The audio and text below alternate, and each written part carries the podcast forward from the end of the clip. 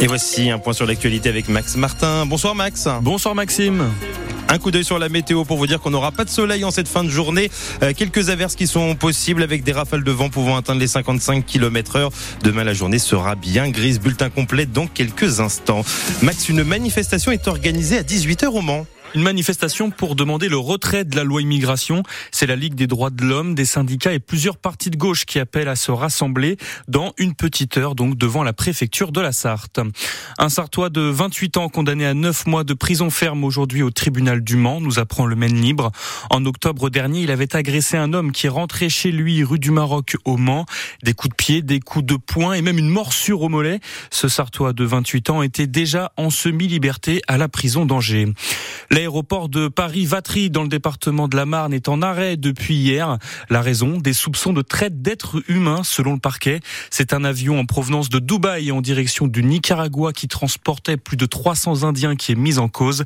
La JUNACLO, la juridiction nationale de lutte contre la criminalité organisée, a repris l'enquête.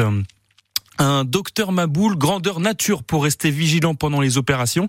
Le bloc des erreurs, c'est le nom de l'atelier mis en place au Mans aujourd'hui au pôle Santé Sud. Une salle d'opération fictive avec plusieurs erreurs cachées à l'intérieur. Une piqûre de rappel pour le personnel soignant qui doit rester vigilant à chaque instant durant ces opérations. On en reparle dans le journal de 18h. Les piscines du Mans seront fermées tour à tour pendant les vacances de Noël. Vous en êtes habitué chaque année. Le centre aquatique des Atlantides et la piscine des Ardries font leur vidange annuel. La piscine des Ardiers ferme demain soir jusqu'au 1er janvier et les Atlantides ferment du 30 décembre jusqu'au 19 janvier. Les Atlantides qui accueilleront euh, le Père Noël, on le rappelle, mercredi prochain. Le Père Noël, justement, sera à Antares demain soir. C'est le match de Noël pour les basketteurs du Mans. Le MSB affronte Dijon à 20h30. Un match important pour les tangos, 13e au classement face à une équipe dijonnaise, qui compte autant de points qu'eux. Le MSB s'en sort mieux en Ligue des Champions. On vient de l'apprendre, ils disputeront le match aller des barrages face aux Grecs euh, de Prometheas Patras le 3 janvier prochain à Antares. Le réveillon, c'est dans deux jours. Qu'est-ce qui va bien y avoir sur la table pour ce repas, Maxime? Du foie gras, des ou de la volaille. En tout cas, une chose, une chose est sûre, c'est une période importante pour les bouchers. Dans le journal de 18h, justement, on ira à la rencontre d'un artisan de la viande au Mans.